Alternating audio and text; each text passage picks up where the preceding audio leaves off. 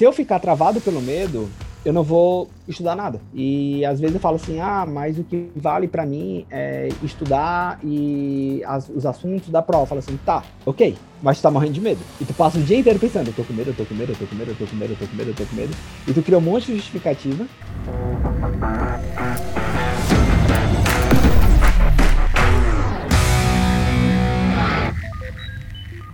Salve, salve, galera! Sejam bem-vindos a mais um podcast do Além do Podcast. Hoje eu conto com a presença ilustre do Matheus Rocha, um grande amigo, um grande parceiro nessa luta que a gente tem aí de ensinar o pessoal a estudar para residência. É uma honra te ter aqui, Matheusão. Queria que você se apresentasse para o pessoal, para a gente começar nosso bate-papo, que é como eu me prepararia para as provas de residência se eu estivesse começando hoje. Vai lá, mete bronca. Fala galera, sou o Matheus, para quem não me conhece, eu sou fundador, idealizador e criador do Medic, é a primeira plataforma de estudos inteligentes para residência médica. Somos parceiros aqui do Bernardo nessa, nessa trajetória. A gente já se conheceu tem um tempinho, né, Bernardo? Em que a gente olhou que, cara, assim, a gente pensa muito parecido em muita coisa e fomos um dos primeiros lá atrás a entender que estudar do jeito que a galera estudava não ia dar certo.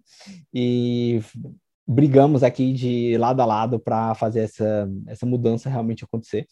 É, sou médico também, como a maioria de vocês, sou empreendedor também, como o Bernardo, um monte de gente que deve nos escutar aqui. É, sou a, aficionado por educação, neurociências e todo esse negócio que quem está escutando a gente aqui provavelmente também curte bastante. É, acho que é isso, Bernardo. Bora nessa. Não, show demais, show demais, Matheusão. Tá tomando uma cervejinha aqui, tá me deixando com uma vontade que você não faz ideia. Mas vamos, vamos usar a nossa máquina do tempo aqui, Matheusão. Esse podcast está sendo gravado agora em setembro, mas vamos se teletransportar para dia 1 de janeiro de 2022. E vamos pensar que é nosso ano de prova. Então a gente está começando a nossa preparação para prestar prova de residência ao final de 2022. Cara, como é que você planejaria esse ano? Como é que você tentaria desenhar sua estratégia de preparação para maximizar o resultado, contando que você ainda esteja na faculdade, ainda tenha um internato junto, que é um grande desafio que a gente vê na, na nossa prática, né, no nosso programa de mentoria.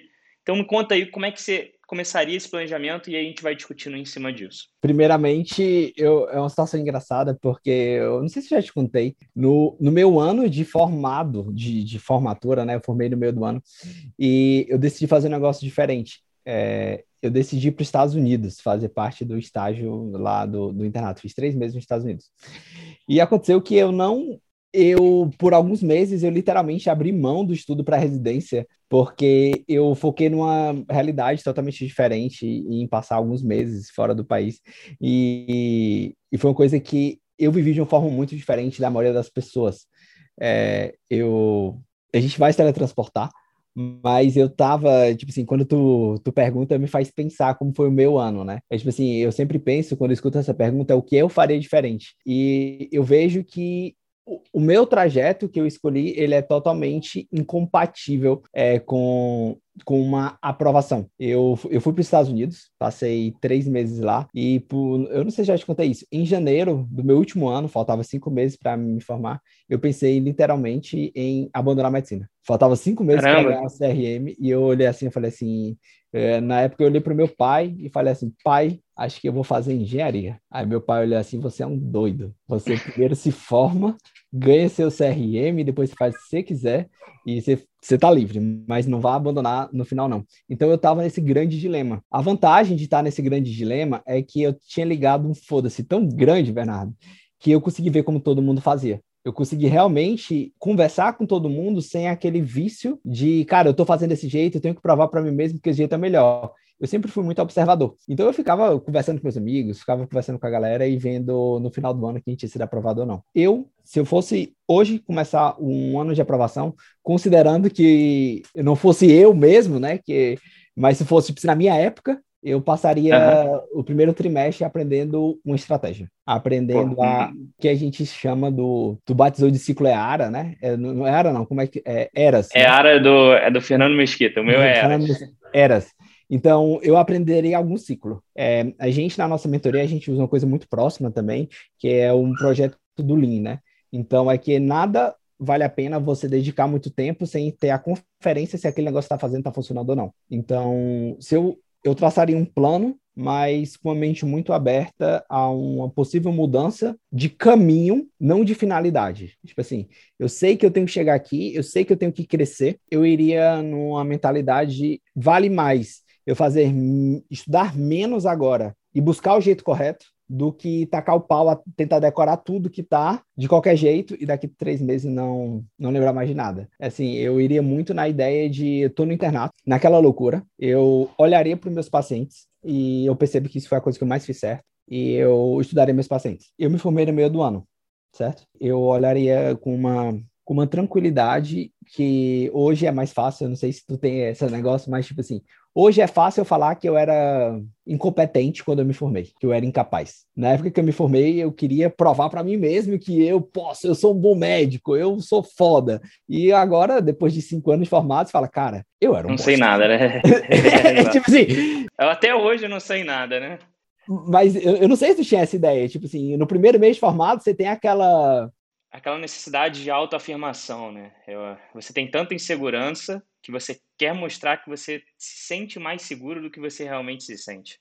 Total, total. E eu olhava assim e falava, tá, de que eu tenho medo? Análise sincera, de que eu tenho medo? Porque se eu ficar travado pelo medo, eu não vou estudar nada. E às vezes eu falo assim, ah, mas o que vale para mim é estudar e as, os assuntos da prova. Eu falo assim, tá, ok, mas tu tá morrendo de medo. E tu passa o dia inteiro pensando, eu tô com medo, eu tô com medo, eu tô com medo, eu tô com medo, eu tô com medo, eu tô com medo. E tu cria um monte de justificativa. Hoje eu olharia e sentaria a bunda na cadeira e dominaria de cara tudo que eu tenho medo que eu vou ter que encarar assim que eu me formar, para pelo menos ficar calmo e poder falar, agora vamos começar a estudar. Eu tinha medo, Bernardo, de TEP. Acredita? Quando eu me formei, eu tinha medo de TEP. Aí o pessoal pergunta, Matheus, por que TEP? Cara, filme todo filme e seriado. Eu lembro muito dos episódios de House, todo tap no, tipo assim, no, em House, né? Em Grey's Anatomy, todo tap é sinônimo de morte é tipo assim, é, não tem o que fazer. Catástrofe, cara. né? Catástrofe. É tipo assim, ah, desenvolver um TEP. E eu ficava, caralho, velho, se eu pegar um TEP. E eu te morrer de medo. E quando você ia estudar, eu falava assim, mas tá, mas TEP tem muita coisa para fazer, né? Mas eu falava assim, cara, se você pegar um TEP, eu tô lascado. Até que chegou o primeiro TEP e deu tudo certo. Segundo tap, deu tudo certo. Terceiro tap, deu tudo certo. Falei assim, mas isso aqui é normal. Mas eu morri de medo. Eu acho que hoje eu, eu faria duas coisas: focar em uma estratégia, aprender uma estratégia e direcionar é, nos meus pacientes, principalmente naquele que mais me dá medo daqui a pouco. Se eu me formasse no final do ano, eu não trabalharia até a prova. Eu vejo muita gente pensando que vai se formar em novembro e a prova é 15 de novembro. Acho que é aquele negócio, né? Algumas coisas você só pega com a experiência. Quantidade de alunos que eu tive, que tu deve ter tido isso também, que se formou em novembro, quis trabalhar e atrapalhou o ano inteiro de preparação por causa de 15 dias, velho, 20 dias trabalha depois que, entendeu? Vai, tipo, cara, não, mas eu tenho que fazer logo, porque senão eu vou ficar com medo para falar, cara, usa esse, porque senão o próprio fato de saber que tu vai ter que trabalhar assim se formar, tu vai desperdiçar uns dois, três meses, entendeu? De ansiedade e tal. Eu, se formasse no final do ano, só trabalharia depois das provas. Se formasse no meio do ano, usaria o primeiro semestre para isso. Esse seria, assim, a minha diretriz, diretriz principal é, de estudos. E como tu faria, Bernardo? Agora com a cabeça de é. hoje, né? Foda. Com a cabeça de hoje é foda, né? Hoje é até mais fácil, né? Na época que era que era ferrado, porque você ia ouvindo os colegas falando como é que como é que estavam fazendo, você se sente pressionado a fazer igual, né? Aquela estratégia de seguir a manada. Pô, como é que eu vou fazer um negócio diferente? Por que, que eu vou fazer um negócio diferente? E a verdade, gente, é que eu acho que você vai concordar comigo.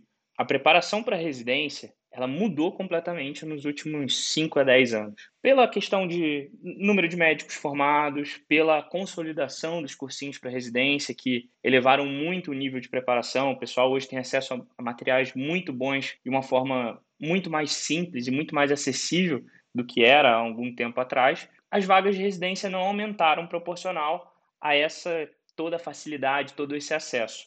Então fica cada vez mais difícil. Então é, é meio ilusório a gente achar que apenas seguir um cronograma de cursinho é o suficiente. Esse é o primeiro ponto. Até porque esse cronograma é infinito. O cronograma é muito denso e não é só para você dar conta uma vez do assunto só. Esse é um grande erro que eu vejo, Matheusão. O pessoal quer, ah, beleza, É, então eu assisto aula 1, 2, 3, 4, 5, 6, 7, 8, 9, 10. Aí chego na aula 70, beleza. Eu não lembro nada da aula 1, da aula 2, na aula 3. E eles deram a mesma importância a todos os assuntos. Então, tem alguns pontos que você colocou no seu discurso que eu acho que vale a pena a gente estressar aqui um pouquinho mais. Então, você falou de que a preparação ela não tem que ser, vamos dizer assim, linear. Você no início não gastaria tanto tempo estudando e você aumentaria o seu ritmo de estudos ao longo do ano. Cara, isso é perfeito. Primeiro, porque no início do ano você está entendendo melhor a estratégia que se adequa ao seu perfil de aprendizado, você está organizando ali sua rotina, você está entendendo como é que é essa preparação, você dá, às vezes se adaptando a um cursinho novo, a um material novo, e não faz sentido você jogar toda a sua energia agora, porque você nem sabe se aquilo está funcionando, você nem tem um feedback das suas métricas, do seu progresso. Então é você queimar um cartucho muito cedo. E a energia, o esforço, a disposição, a motivação, elas não são infinitas esse ano, porque a gente está a gente foi teletransportado aqui para janeiro. Janeiro é a época que está todo mundo lá. Não, esse ano vai ser diferente, eu vou fazer, vou acontecer, vou acordar cedo, vou malhar, vou correr, vou estudar.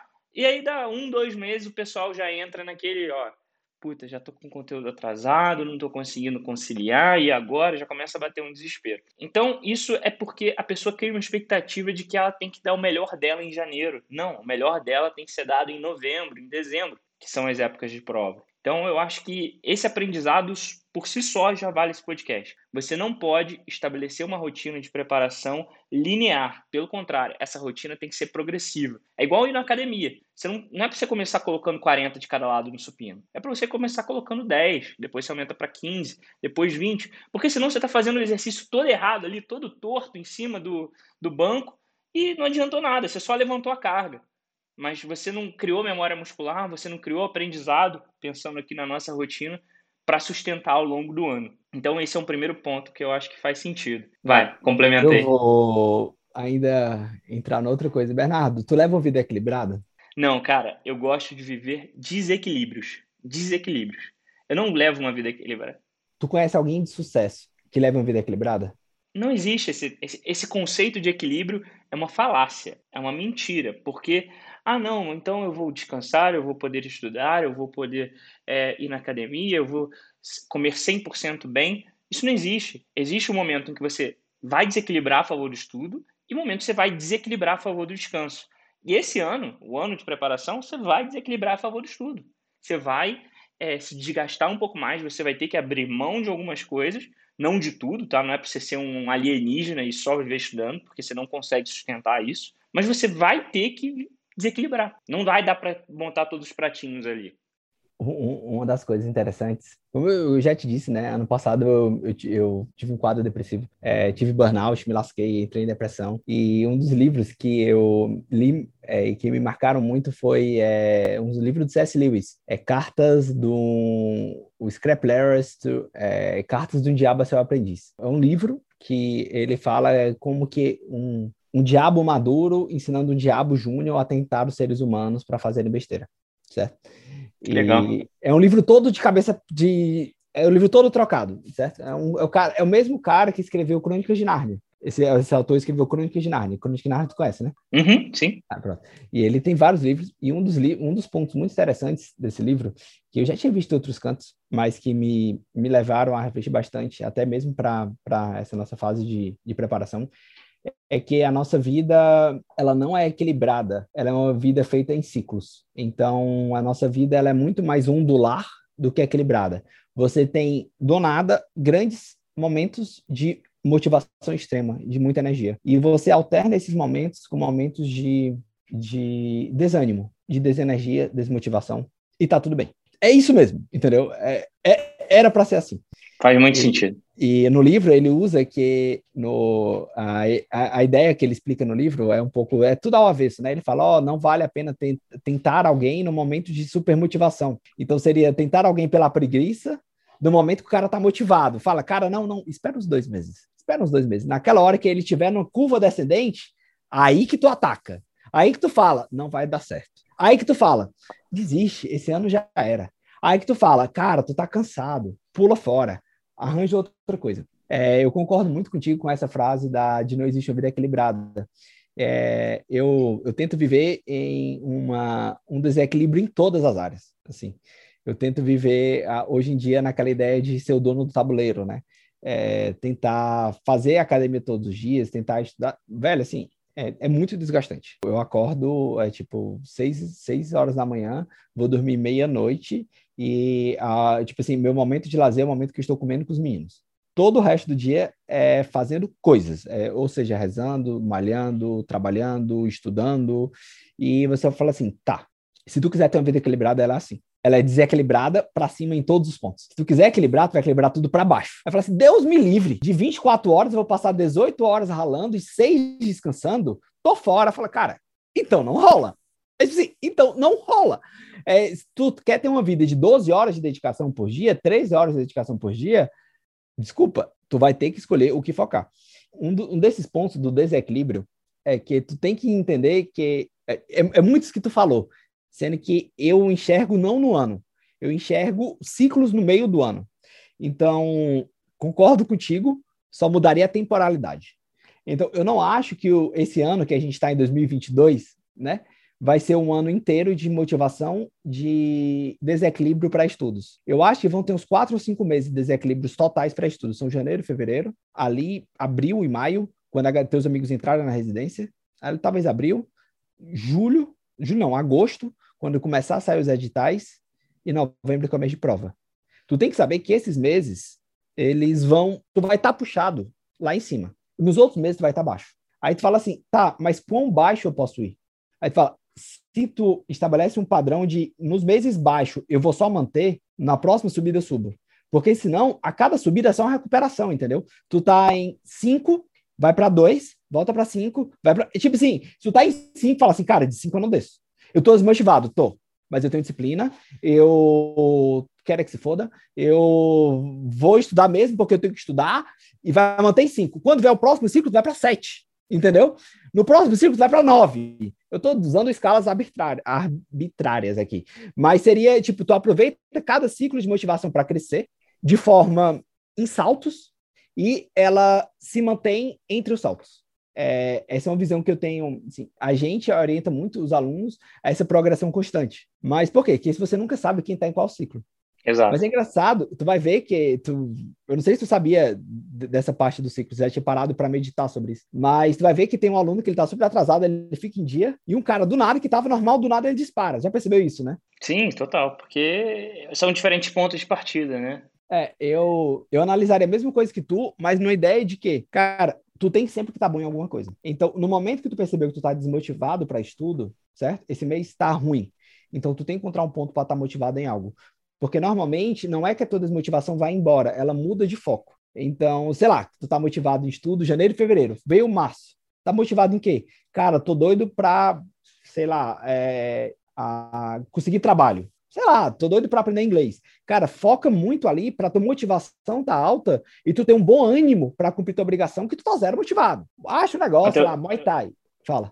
Você abriu um parêntese aqui, porque essa parte da motivação é um tema que eu gosto muito de falar. E depois que. Eu não li o livro todo, eu li algumas passagens dele, mas eu consegui entender a ideia, que eu até sugiro para você, que é o mito sobre a motivação. E o, o, a grande ideia desse livro, a ideia central, é que aqui na mentoria, o que, que a gente recomenda? Cara, não conta com motivação. Não conta com motivação porque o que, que acontece? A motivação é um sentimento. Tem dias que você acorda super motivado, que você tá ali, pô, aquele dia perfeito. Aquele dia que você acorda bem, que você acorda cedo, que você já cumpre suas obrigações cedo, você vai para a faculdade, vai para o internato, vê seu paciente, tem um caso legal no ambulatório, volta com energia, estuda, Perfeito, dia perfeito. Só que você não pode contar com esses dias, porque esses dias não são a regra, eles são exceção no universo de 365. E aí qual é a, a lógica que esse livro fala? Normalmente as pessoas contam que ela precisa da motivação para iniciar a atividade, a atividade gera progresso e assim por diante. Só que a gente sugere inverter essa ordem. Não espera a motivação para começar. Faz o que você tem que fazer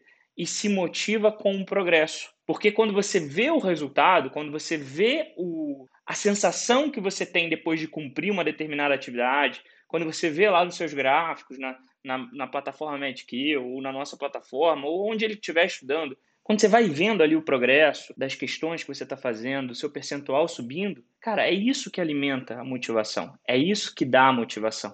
E é isso que dá resultado. Então não espera o, a motivação vir? Começa e deixa ela vir no caminho. E muitas vezes nessa preparação, que é tão longa, que é tão diluída, essas pequenas vitórias, esses pequenos ganhos percentuais, essas pequenas melhorias passam despercebidas. E como é que você faz para evitar que elas passem despercebidas? Usando métricas, usando é, ferramentas que te mostram o que, que você está fazendo nos seus estudos, que te mostram a direção que você tem que seguir, e a partir disso você consegue entender se você está caminhando na direção certa, que é aquilo que a gente falou, né? a gente tem um método, tem uma estratégia de estudos. Eu acho que esse é o negócio que mais faz sentido em relação à motivação, porque é uma senhora armadilha, né, cara? É, não, é tipo assim, é o que a gente tá falando no começo, né? Tipo, de 12 meses vai estar desmotivado 8. Entendeu? Exato. É, a questão é, eu gosto de pensar na motivação como um a mais. Sim. É tipo assim, ela é a gasolina aditivada, entendeu? É ela o turbo, é, é, o turbo é o que turbo, você liga do carro. Ali. É o turbo. Cara, se tu tiver tudo preparado, na hora que ela vier, tu vai voar. Exato. Agora, se tu ficar esperando o turbo para sair do canto, é tipo assim, não vai sair. Não dá. É... Não, e não dá, energia não dá. Você não tem nem combustível para isso. Não, não dá. Então, é, utilizar esses ciclos de, de motivação e desmotivação para entender, cara, assim, um ser humano normal, ele vai estar desmotivado para um objetivo específico a maior parte do ano. Mas tô, como ser humano, tu vai ter algo que tu vai estar tá em. Eu, eu, usei a palavra motivação, mas é algo que tu tá mais interessado. A palavra correta seria interesse. Não é nem motivação, seria interesse. Vai ter algo que tu tá mais interessado. E se tu utiliza essa, esse teu interesse em algo, ele sustenta todo o resto. Então, eu vou dar três exemplos. Digamos que a gente fala estudo. Tu comentou antes da gente entrar aqui, né, que tu tá num período mais fitness da vida. Eu tomando cerveja e o Bernardo tomando whey. É... aqui, ó, galera. Né? É, é da Gabi, é a garrafinha. É, na verdade, eu já tô casado, já tenho menino, já tô tranquilo, né? É, então, já pode tomar cerveja. É, o, as fotos do casamento já passaram. E o terceiro ponto, eu vou colocar a vida espiritual. Vou, a gente pode pensar nesses três pontos. Se tu pensa nesses três pontos e que cada ponto tu tem quatro meses de motivação durante o ano, de interesse, tu poderia tranquilamente ciclar entre os três e sabendo que é normal. Então, digamos, se em janeiro tá motivado para estudos, janeiro, fevereiro tá motivado para estudos. Em março, vai, velho, por algum motivo, carnaval, tu tá fazendo quaresma e deu um alerta para a vida espiritual. Entra de cabeça ali, entendeu? Fala assim: "Ah, Matheus, então eu paro de cumprir minhas métricas?" Não. Tu vai cumprir como se tivesse motivado, não deixando parar. Mas tu tá motivado, tu acorda no dia pensando, cara, hoje eu queria ler o livro de Santo Agostinho. Mas Santo Agostinho cumpria as métricas dele sempre que ele fazia tudo que ele fazia por amor a Deus. Então eu vou fazer mesmo desmotivado aquilo por amor a Deus. Fala, beleza, eu vou lá. Cara, eu tô odiando, eu queria estar tá cuspindo na apostila, mas eu vou estar tá lendo. Não vou rasgar e não vou tacar fogo, mas eu vou cumprir minhas medidas métricas. Aí, quando dá em abril, tu fala assim, poxa, não, é, que era, era fogo de palha. Cara, mas poxa, velho, eu faço Muay Thai há 12, há dois anos e eu aprendi umas técnicas novas e eu tô empolgado que vai ter exame de faixa. Sei lá, tô chutando qualquer coisa, certo? Aí uhum. falou assim, cara, me motivo no exame de faixa. E essa motivação, ela sustenta a empolgação do dia, do dia tá sempre alegre. Eu acho que quando você olha para a motivação no objetivo fim, ela é um mito. Mas quando você olha como um combustível para passar o dia mais leve, desde que ela não influencie nos seus estudos negativamente, fala assim, ah, tô desmotivado, hoje vou estar. Dane-se, velho. É tipo assim, eu acho que se eu só fizesse que eu tava motivado, eu passava 95% do meu tempo vendo Netflix. É tipo assim, cara, tô motivado pra caralho em acabar um seriado, velho. Tipo assim, o pessoal me indica um monte de série massa e não tenho tempo pra assistir. É tipo assim, fala assim, Matheus, vamos fazer o que tu quer. Eu falava, cara, abro Netflix aqui, abro um bocado de livro, fecha Instagram, fecho mentoria. Eu estou com uma biblioteca que eu devo ter comprado uns 40 livros recentemente. Vou ficar lendo e vendo filme até dar uma dor. Era isso que eu queria estar fazendo. Estou fazendo isso? Não. Né? É tipo assim, porque eu tenho outras obrigações. O nome disso, Mateusão, é disciplina. É disciplina. E o, o, o que você está falando dessa questão de uma motivação transbordar em outra atividade, eu acho que o cara que melhor definiu isso é o Charles Darwin no livro Poder do Hábito. Está até aqui, ó. O Poder do Hábito, do Charles Darwin, que não é o meu livro favorito de hábitos, eu gosto mais do James Clear, Hábitos Atômicos, mas ele definiu isso aqui muito bem, Mateusão. Ele falou sobre hábitos angulares, ou seja, quando você começa a ter disciplina na academia, você começa a ter uma rotina ali de exercícios mais consistente, esse hábito irradia para outras coisas. Então, por exemplo, você começa a querer comer melhor porque você está treinando, então você não quer prejudicar seu desempenho. Você quer dormir de forma mais regrada, porque você está com um objetivo ali em mente. você não quer consumir tanta, tanta bebida alcoólica por conta do, da sua rotina atual. Então, essa disciplina, eu acho que quando você se prepara para a residência, cara, quando você se prepara da forma certa, você ganha outros benefícios que não só a aprovação. Porque você desenvolve esse senso de disciplina de uma forma muito mais efetiva, de uma forma muito mais intensa do que você fez, às vezes, ao longo de 5, 6 anos de faculdade. Então, isso que você falou é, faz muito sentido. Faz muito sentido porque, cara, você tem que sim ter outros, outros focos. É, não é outro foco, né? Mas é outras atividades paralelas que te, vamos dizer assim, sirvam como uma válvula de escape. O que, que eu gostava muito, é, só para complementar, por exemplo, eu estava numa sessão de estudos, cansado. Chegava ali naquela, pô, sei lá, duas, três horas de sessão de estudo, não direto, né, intervalado, mas ali na segunda para terceira sessão de uma hora, não aguentava mais. Cara, o que, que eu fazia? Pegava, parava, então ia para academia, ia, sei lá, fazer alguma coisa que eu gosto, ia assistir uma série, ia, sei lá, ficar perdendo meu tempo no Instagram, mas eu fazia qualquer coisa que não fosse estudar, porque, cara, essa quebra é muito importante. Você não vai conseguir render 100% do tempo, 100% dos dias. E quanto mais cedo você entender isso, melhor. Cara, é demais, assim, tu tava falando do, é, da, de não ter outros focos, né? Eu acho que foco realmente você só tem um, né? Assim, é, no, no teu ano tu tem que decidir. Tem aluno que olha para mim e fala, não, Matheus, meu foco esse ano é fazer um pé de meia, é ser aprovado na residência, é, é aprender inglês. Começar uma empresa. Começar uma empresa e crescer duas graduações de Muay Eu falei, cara, que legal vai ser um ano bastante frustrante para ti, cara. Não, vai ser um ano. Falei, poxa, assim, nada vai dar certo, não né? Tipo assim, não dá. Nada vai dar Você certo. não vai fazer nada direito. Tu pode olhar assim e falar assim, cara, o meu foco é passar na residência. Então não é ganhar dinheiro. O foco é um. Não, Matheus, é porque eu tenho um foco de ganhar dinheiro e passar na residência. Fala, escolhe. Porque no momento que tu precisar abrir mão de algum dos dois, tem que ficar muito claro para ti qual dos dois tu vai abrir mão. Ah, Matheus, 90% do tempo eu não vou precisar. Eu concordo, 90%, mas naqueles 10% que tu não conseguir abrir mão, tu vai se frustrar e tu vai perder disciplina, porque tu vai olhar assim e falar assim, cara, mas é porque eu tenho uma meta de fazer 30 mil por mês e de estudar não sei quanto de horas por semana. Aí aparece um plantão extra, e fala assim, poxa, esse mês eu podia pegar dois plantões a mais aqui, ó, porque a minha meta é dinheiro. Fala, cara, teu foco é ganhar dinheiro? Sim. Então vai. Não se ilude dizendo que teu foco é passar na residência. Fala assim, eu tô ganhando dinheiro e se der para passar na residência, é ótimo. Se é o inverso, é o inverso. Cara, eu estou estudando para passar na residência. Ponto. Vou tentar fazer um pé de meia. Se não der fazer pé de meia, beleza. É o objetivo secundário. Beleza. Então, isso que tu fala é, tipo, é realmente é entender. Por isso que eu falei essas outras atividades que elas não são conflitantes. Então, por exemplo, uma rotina espiritual, vou usar esse mesmo exemplo que eu usei antes, porque ele encaixa muito bem. É, se você tem uma rotina de exercícios físicos, ou rotina de vida espiritual, rotina de estudos, ela normalmente elas, ela tá na sua vida há alguns anos e vai ficar ali muitos anos. Então, tu vai ter uma oscilação entre elas natural. Então, elas não são focos, elas são hábitos, como tu disse, né? Elas são disciplinas, elas são rotinas. Isso. E vai ter uma que vai estar mais intensificada, outra vez outra, outra vez outra, e tu oscila entre elas. É, é diferente de tu pegar como foco é, ganhar dinheiro e, ah, esse mês eu estou mais empolgado para ganhar dinheiro. Por quê? Porque ganhar dinheiro implica em estudar menos. Não, Matheus, nem sempre. Eu sei. Para quem é uma pessoa disciplinada, é para quem é uma pessoa bem ajeitada, uma pessoa organizada. Mas não. exceção não é regra, né? Exato. É, eu acho legal é, exceção pela regra, né? Então você fala assim, cara, para mim, para mim é, é um ou outro. Então eu tenho que ter muito claro qual é o meu foco para usar o outro como secundário e eu não me basear no secundário e virar o foco, porque tem, tem gente que muda, né, Bernardo? Aí o cara tá aqui, esse, qual é o teu objetivo esse ano? Vou me formar no final, vou, vou me formar no meio do ano. Meu objetivo é passar na residência. Não sei se tu já teve esse, esse tipo de, de aluno, mas é claro que já teve. É que fala isso o ano inteiro até ganhar o CRM. Não, eu formei no meio do ano também. Então, a minha turma inteira, eu vi assim, metade, todo mundo no início do ano, ah, quero passar na residência, vou fazer, vou estudar.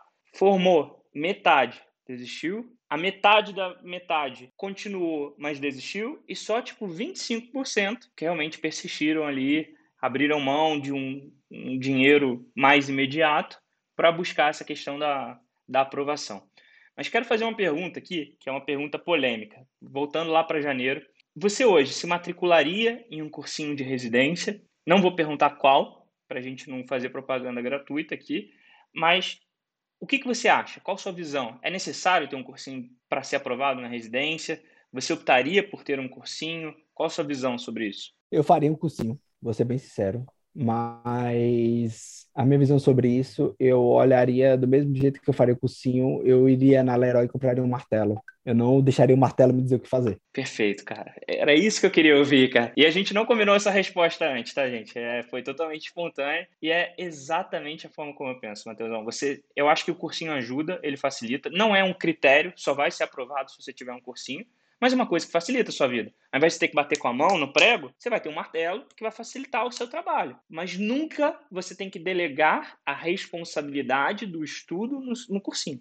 Cara, assim, ó, olha só, olha só. Como é o nome do cronograma do cursinho? É cronograma de estudos ou cronograma de aulas? É o cronograma de aulas.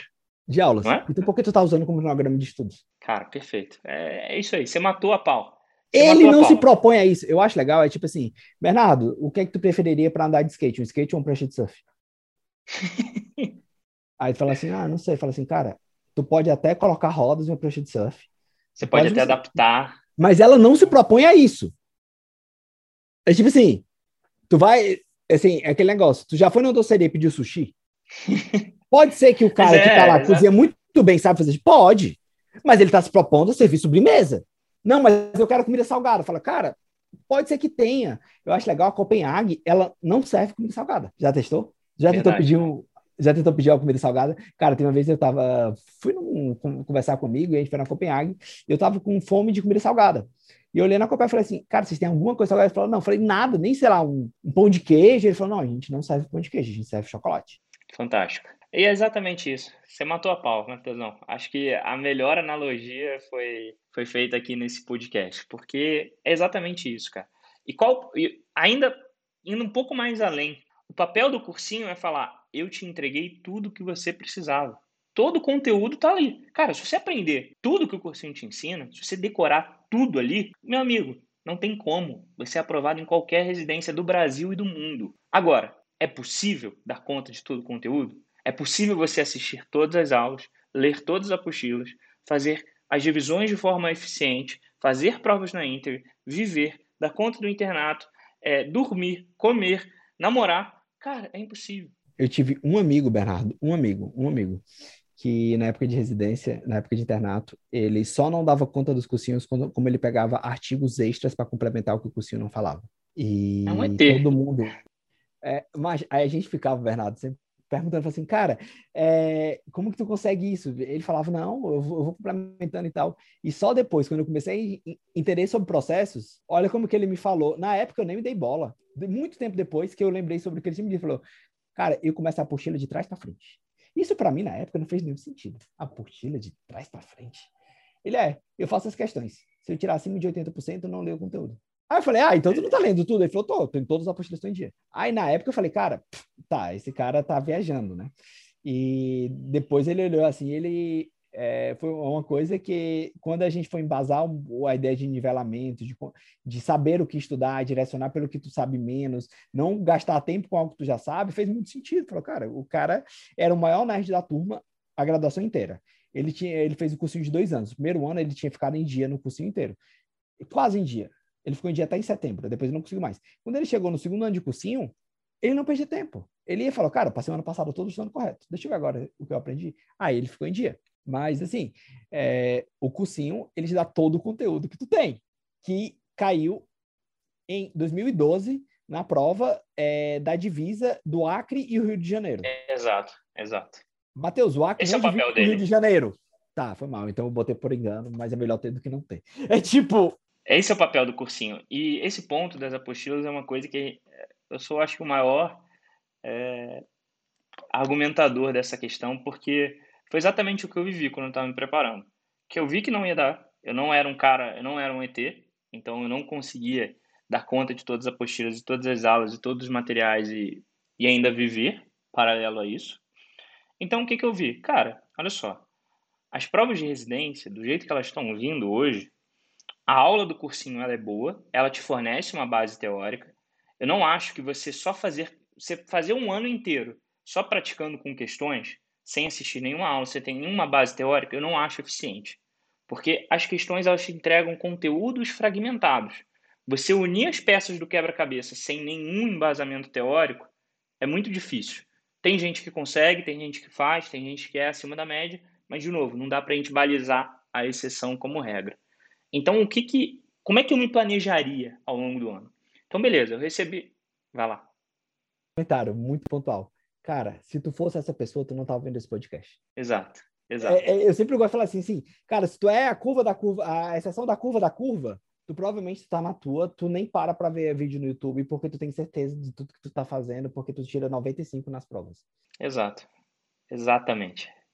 Mas como é que eu organizaria? Então, eu selecionaria os assuntos que eu tô que eu tô estudando, não obrigatoriamente eu, eu iria seguir esse cronograma do cursinho como se fosse escrito em pedra e eu tenho que seguir aquilo ali, tenho que dar conta de todas as aulas.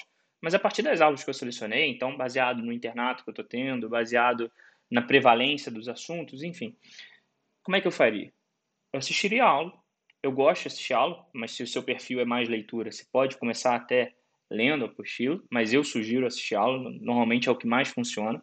A aula te conecta os pontos, mas só a aula não é normalmente suficiente para todo o nível de conhecimento que você precisa ter para a prova.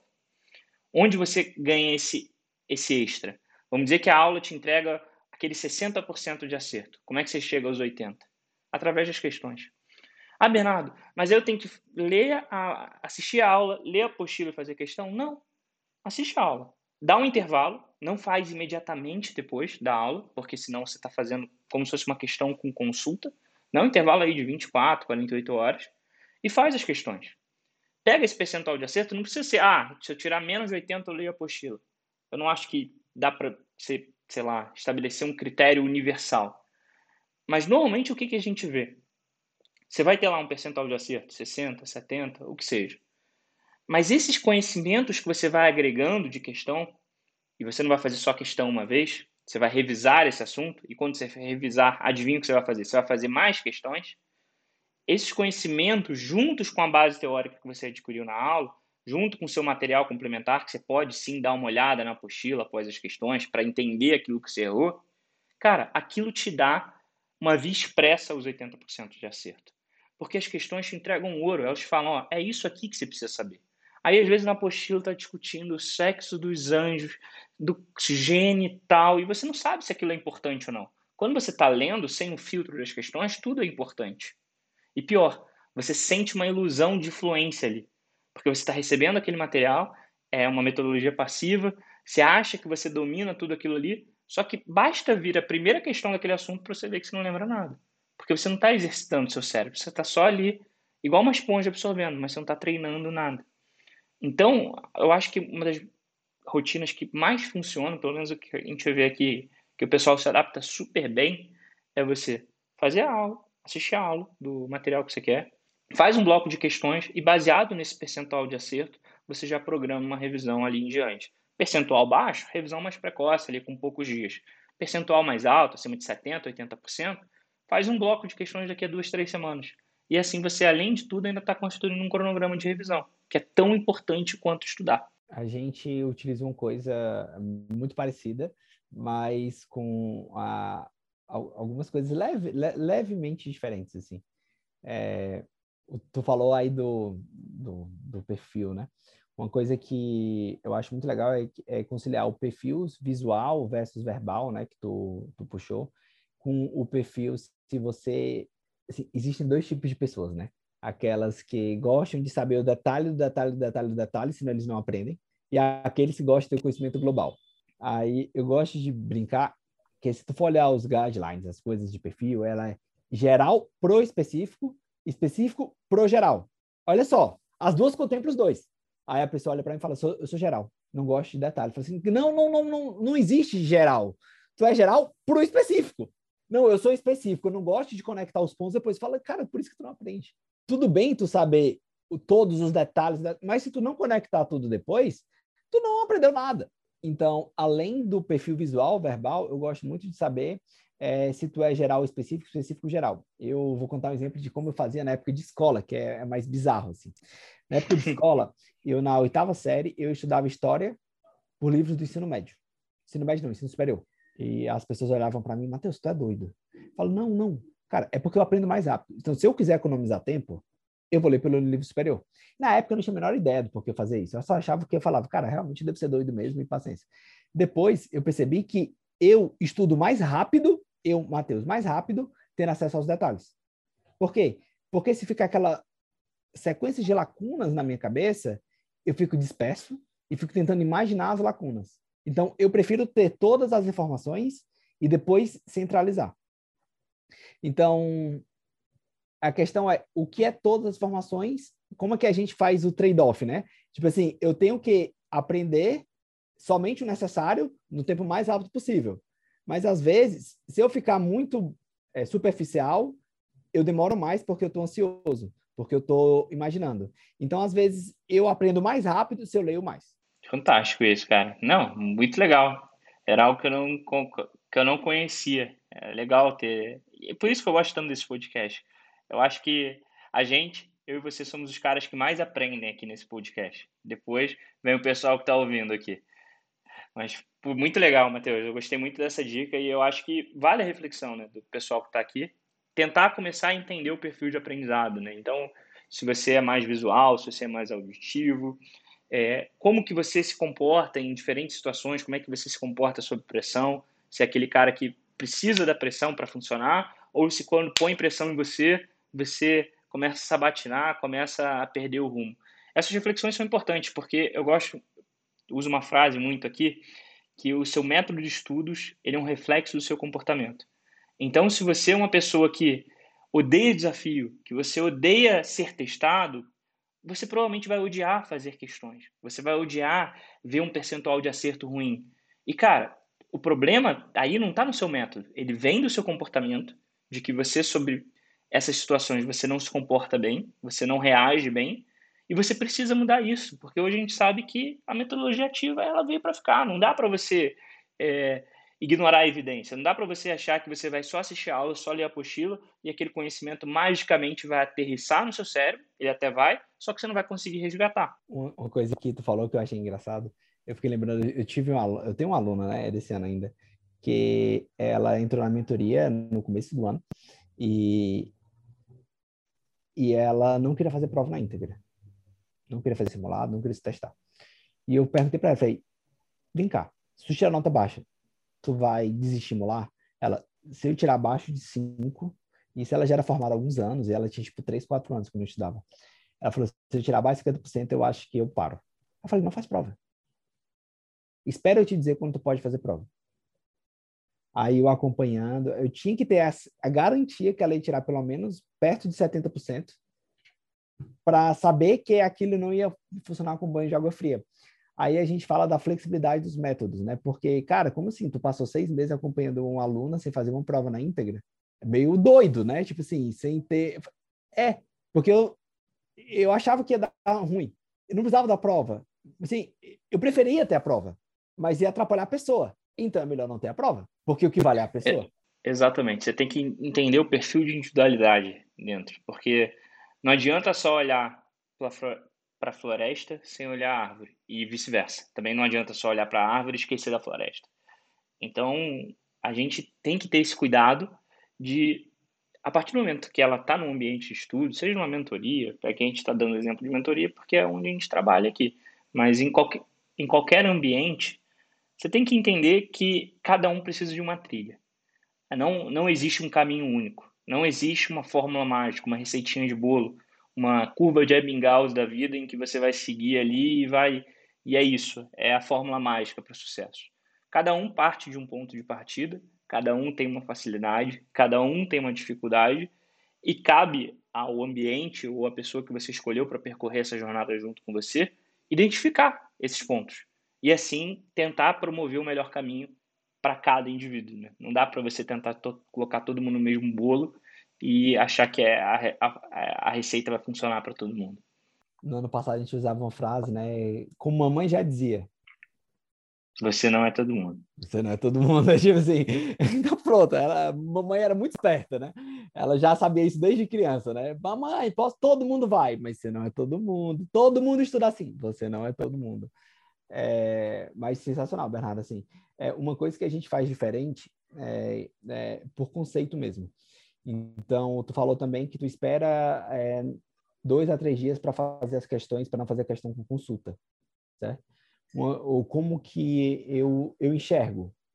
É, que eu prefiro fazer a questão exatamente no momento que você para.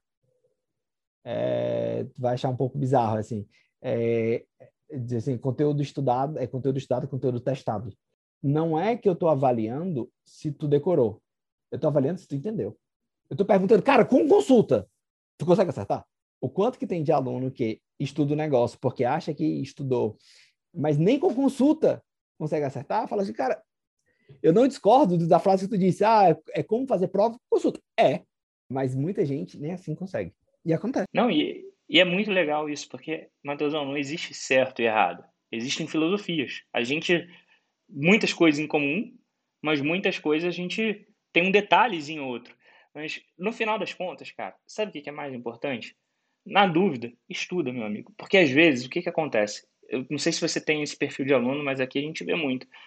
Cara, a pessoa é tão viciada em planejamento, em saber se a estratégia XYZ é melhor que a estratégia XPTO, que ela trava.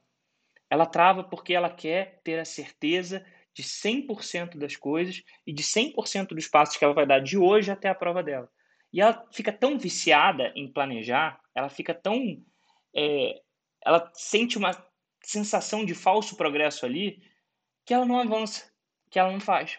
Planejamento sem fazejamento não adianta nada. Então a gente pode ficar aqui discutindo horas, horas e horas e horas e horas, rotina, preparação, estratégia, método, sistema, o que for, do mais simples ao mais complexo. De nada adianta se o cara não, ao final desse podcast ele vai lá e faz o que ele tem que fazer. O que é, a maior dificuldade disso é que tu está descrevendo um melancólico típico. É, é uma pessoa que ela tá pulando de um lado para outro, né? Ela tá um pouco insegura, ela quer um planejamento perfeito. Sabe o que é que eu faço com esse tipo de gente, Bernardo? Eu dou plano. Tanto faz. É, é, essa é a beleza. Eu, eu gosto de falar muito aqui. Cara, tu quer um plano? Eu te dou. Porque eu posso pegar o meu plano, posso pegar o teu, eu posso pegar de outras cinco mentorias, eu posso pegar. Cara, se o cara cumprir arrisca, vai dar certo. A questão é que, como tu falou, o teu método de estudo reflete teu comportamento. Então, tu tem que encontrar algo que se adapte a ti. Mas tu quer um plano fechado, eu te dou. Mateus, mas aí não reflete teu comportamento. Então, todo mundo que gosta de um plano fechado se comporta parecido. Então, eu tenho um plano fechado para pessoas que querem planos fechados. tipo assim, já é o teu comportamento, o teu comportamento é querer planos fechados. Eu te dou. E para de pensar sobre isso e vai fazer. Ah, Matheus, mas será que se eu melhorasse, mudasse essa, essa 10 questões por 20, não era melhor? É, muda. Será que. Tanto fazer... faz, né? É, o importante faz, é colocar a cenoura aqui na frente. É, eu falo, é. Corre atrás dela.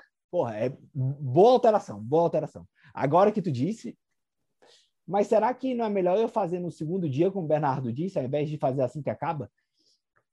Cara, acho que sim. Tipo assim, vai.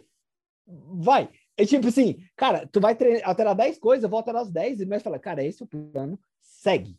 Porque tu não queria um plano? Tá aqui um plano. E esse plano, ele é comprovado por A, B, C, D e E, porque o cara vai e segue, ele para de pensar no plano. Assim, é, assim o plano, ele é para usar, sei lá, 10%, é claro, assim, é aqueles 20% é, que causa 80% de efeito, né? É aquele pareto na veia, Lei de né? pareto. Mas ele é 20%, ele não é 80%. 80% tem que ser os estudos, né? É, tu tem que ter toda a parte de rever teu processo, se está funcionando, mas tu passar 80% do teu tempo planejando e 20% do teu tempo fazendo, é, eu gosto de brincar com, com os alunos que é assim, é, tem uma única fórmula, Bernardo, que eu uso na vida, assim, de aprendizado. Tem uma única. Qual que é? Aprendizado igual inteligência vezes tempo de estudo. Porque um coeficiente de inteligência, coeficiente de inteligência, certo? É o tempo que você demora para aprender algo, né? Então, Sim. tempo que eu demoro para aprender algo vezes tempo igual a algo, né? Então fala assim, cara, assim, quanto melhor a tua estratégia, o teu planejamento, tu tá mexendo, digamos, no teu coeficiente de aprendizado. Se teu tempo for zero, não adiantou nada. Zero, não adiantou de nada. Exato. Não, Matheus, mas se eu mexer muito, cara, se mexer muito, tu vai multiplicar pelo dois ou um três, sei lá. Duas, três vezes mais rápido é muita coisa. Mas tem gente que entra querendo estudar 20 minutos por dia e isso é aprovado em radiologia na USP, né? Aí eu pergunto, qual é a tua nota atual? Fala 35. Eu falo, cara, tipo assim, desculpa, é necessário mais Não vai rolar. Não, vai rolar. É, aí fala, não, mas se eu melhorar o meu método, eu falo, se tu melhorar teu tempo de estudo, que tal? É, tipo assim, é tipo assim, se tu parar de passar duas horas por dia tentando achar um método perfeito e passar essas mesmas duas horas estudando. Exatamente, exatamente. Exatamente. Cara, é, eu tenho uma forma muito parecida, que é não uso inteligência, mas concordo que a inteligência tem um peso, mas, mas eu uso resultado igual a método vezes esforço. Então, meu irmão, se seu esforço é zero, seu método pode ser 100, que vai ser zero. Seu esforço é 1, mas seu método é 50, vai ser 50. Mas seu método é 10 e seu esforço é 20, ou seja, não é nada de absurdo, cara, é 200. Então, é um equilíbrio. Que a gente pode aqui dar o melhor método. Sem esforço não adianta nada. Esforço sem direção também não adianta, que você vai dar murro em ponto de faca, você vai tentar abraçar o mundo, você vai tentar dar conta de todos os conteúdos e você vai se frustrar, porque 99% das vezes você não vai conseguir ter tempo para isso, não vai conseguir otimizar isso, não vai ter a energia, a dedicação, a disciplina para abraçar todo mundo.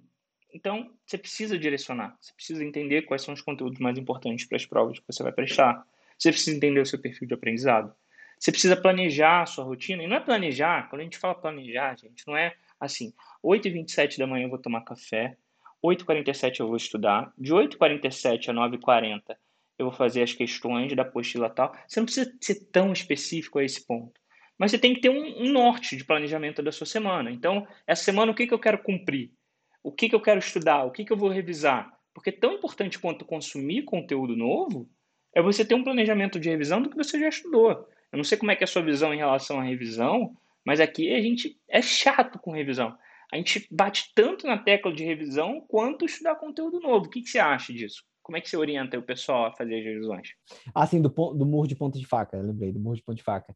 É aquele negócio, né? É, se você estudar o conteúdo errado, que não vai cair mesmo da melhor forma possível, não adiantou é nada, né? Não adiantou é nada. Se não teve é... questão do assunto, não adiantou nada você dominar. Não, não adiantou de nada. Você, eu, eu gosto de falar que primeiro são duas etapas é, primeiro você foca o que você vai estudar, depois você tem um método. A parte de focar o que vai estudar, cara, não precisa ser tu, entendeu? É, tu não precisa perder tempo fazendo isso. É, porque ela são alguns parâmetros muito simples. Então, tu pode botar na ferramenta. Por exemplo, o Medicaid faz isso. É, depois que tu definiu o que vai estudar, desses, tu olha o que tu já sabe e o que tu não sabe, para tu ter uma lista do que tu vai estudar e poder traçar um plano. Aí entra método. É, porque senão, tu vai tentar traçar um plano em cima de quê? Falei assim, eu não sei onde eu tenho que chegar, eu não sei a ideia do trajeto que eu tenho que percorrer, eu tenho que sair correndo. Cara, mas é porque depende. Que se tu for correr uma meia maratona, uma maratona, outra maratona, ou correr até o supermercado do lado de casa, são planos diferentes. Com certeza. Então, primeiro é tu tem que saber qual trajeto que tu vai correr. Aí depois a gente traça o plano. E de revisão, é, eu comecei a fazer um negócio diferente, Bernardo, é, com os alunos, tem dado muito certo sempre é uma briga constante. Ah, o quanto que eu equilibro entre assunto novo e revisão, assunto novo e revisão, assunto novo e revisão. E eu testei esse ano, testei, testei mesmo, não sabia o que ia acontecer, é, facilitar o processo. Eu fiquei pensando, cara, assim, eu, eu, eu, tinha um processo melhor, mais, digamos, mais é, complexo, eficaz, mas era mais complexo. Então eu falei assim, cara, vamos fazer um negócio simples. A cada assunto novo, aumenta uma questão na tua agenda de revisão. Matheus, eu não estou conseguindo dar conta da agenda, então, porque não pode ter um assunto novo. Matheus, está fácil. Por quê? Porque ela vai aumentar sempre nos dois, entendeu? Fala, Matheus, eu vou ver quatro assuntos por semana. Beleza, vai aumentar quatro, vou ver oito. Então, é o melhor? Não. Mas o, a simplicidade é o último grau de certificação, né? Mas funciona. É engraçado, funciona. Porque ninguém fica... Cai a dúvida. Cara, assim, como que eu balanceio? Aí a pessoa fala, será que eu... Cara, a agenda está muito pesada. Então é porque tu tem que dar mais foco na agenda de revisão. Não, a agenda tá muito leve, então é porque tem poucos assuntos estudados. É tipo, então dá força lá, dá força aqui, até o momento que tu tá sempre, opa, aqui pesou, vou aliviar aqui. Opa, aqui aliviou. Vou, tipo assim, tu tá sempre na e os dois estão sempre crescendo. Por quê? Tu sempre assunta, a, sempre estuda assunto novo. Então, por exemplo, se tu tá pegando dois assuntos por semana, que é pouco, aumenta duas questões. Ela vai pesar. É tipo assim, ela ficou simples, mas ao mesmo tempo que ela ficou simples, é, é como você falou, é o último grau de sofisticação, né? Ela, ela funciona. Assim, eu testei com poucos alunos, porque eu, sinceramente, não sabia se ia funcionar. Aí eu faço esses testes, eu falo para aluno, eu falo assim, ó, oh, isso é um teste, eu nunca testei. Tem gente que fala, bora! Cara, é, o que o... Bora, eu quero mais simples, eu quero ver, qualquer coisa a gente muda. E todos que eu testei deu certo, assim. É, eu fiquei eu, eu, fiquei realmente muito satisfeito. Assim, não era uma coisa que eu tinha garantia que dar certo. E quando deu certo, e as pessoas cresceram e desapareceu a dúvida. Porque, assim, eu coloco os dois no mesmo patamar e os dois estão crescendo progressivamente. Então, eu falo assim, tu consegue crescer tua agenda de revisões? Consigo. Beleza. Então, cresce os assuntos. Porque elas estão sempre linkadas. Não, massa demais. Massa demais. Aqui a gente também trabalha com um modelo parecido. A gente cria um algoritmo né, na plataforma e que, a partir do percentual de acerto que o aluno vai tendo, a plataforma vai entendendo o quanto ele precisa revisar. Então, assim, se ele está mal, o que, que vai acontecer? As revisões vão aparecer mais precocemente. Então, automaticamente, o tempo dele vai ser mais, gasto proporcionalmente em relação a revisões do que conteúdo novo. Agora, se o aluno está indo bem, essas revisões vão ser cada vez mais espaçadas. Então, o tempo dele vai ficar mais focado em adquirir novos conceitos, que também são importantes. Então, a gente foi esse jeito que a gente encontrou para equilibrar. Também funcionou bem. Mas é, é aquilo, né, cara? O importante é você ter uma rotina de revisão. Não interessa se você vai revisar no D12 ou no D13. Às vezes o pessoal fica muito no detalhe disso. Ai, mas se eu revisar na terça ou na quarta, vai mudar alguma coisa? No final, é isso que vai fazer você ser aprovado ou não? Então não faz. Escolhe o dia que você está mais tranquilo, escolhe o dia que você está mais boa, mas revisa. Revisa, porque senão não adianta. Você vai estar tá gastando o seu tempo à toa. Porque você vai estar tá só estudando assunto novo e nada está ficando. É a mesma coisa que você tentar encher de água um balde furado. Não funciona. E tu tá falando desse, eu vou até dar uma. Eu já te falei, né? Eu, eu adoro neurociências igual a ti, né? Então, é, tem alguns artigos que mostram que a, a nossa retenção, ela tem um balanço muito, tipo, você começa a esquecer e tem um momento ideal que ele cria um campo máximo de aprendizado, de revisão.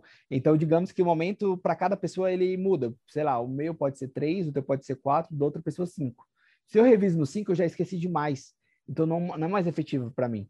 Se o cara que é cinco revisa no três, não é efetivo Ele subotimizou, ele subotimizou, né?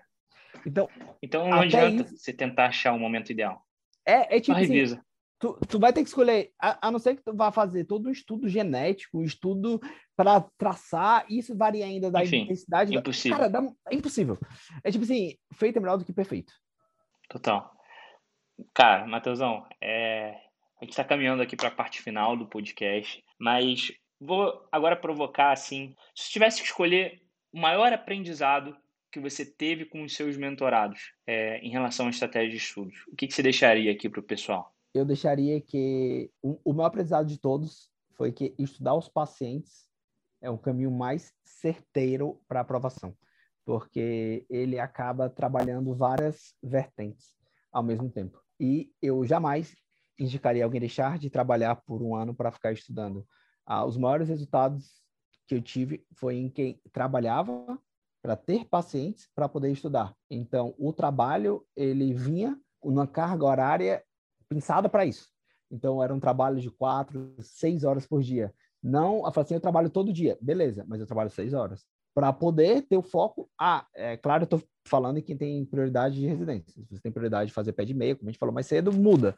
Mas para residência é trabalhar todos os dias para criar um ritmo, uma rotina, um hábito de acordar cedo se possível, trabalhar de manhã. Claro, aí tá ficando muito engessado, que eu não gosto, mas trabalhar o máximo possível, de preferência todo dia, de preferência no horário estabilizado todos os dias, é, e estudar todos os dias os pacientes que você teve. Aquele negócio que todos os professores no internato e na faculdade disseram que medicina se aprende à beira-leito, nunca deixou de ser verdade, e quanto mais eu estudo, mais eu vejo que nunca vai deixar de ser verdade.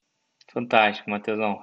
Cara, muito obrigado pela sua presença. Eu acho que clareou muita coisa para quem está começando a preparação. Eu acho que a gente quebrou vários mitos aqui, esclareceu muitas dúvidas que vão surgir ao longo do ano. E principalmente, eu acho que a gente deixou eles preparados para entender que esse ano não vai ser uma reta ascendente sem fim, que vão existir oscilações, que vão ter momentos que não que vai faltar motivação, que eh, muitas vezes a preparação parece um W, né? Então, tipo, você começa aqui em cima, aí você desce, aí você sobe, aí você desce, aí você sobe de novo na reta final. E tudo bem, não tem problema oscilar. Consistência é mais importante que intensidade. Não adianta você começar a 200 km por hora achando que sua vida vai ser perfeita, que não vai ter problema, porque a chance de você se frustrar assim é muito grande. Então, cara, muito obrigado pelo seu tempo, aprendizado de ouro. Espero que você volte mais vezes aqui com a gente no podcast. Foi um prazer te ter aqui e é isso. Obrigadão a todo mundo que está ouvindo. Bernardo, obrigado pelo convite. É, fico honrado, assim. Sempre converso contigo, muito aprendizado. Obrigado por, por ter me convidado. Foi um prazer estar aqui com todo mundo e vamos nessa. Só deixa para o pessoal aí onde é que eles podem te achar nas redes sociais. É, vocês me acham principalmente medique.com.br, é o jeito mais fácil de achar. É, no Instagram é Matheus Rocha, underline Medique. E no YouTube é comunidade Medique. A gente está por aqui em todas as redes. Show de bola. Matheusão, obrigado aí a todo mundo. E se você acompanhou com a gente até aqui, pega o link aqui embaixo, não sei se está ouvindo no Spotify ou no YouTube, e manda para um amigo seu que vai prestar prova de residência. Tenho certeza que esse episódio vai ajudar muito ele na preparação. Valeu, gente. Obrigado. Até a próxima.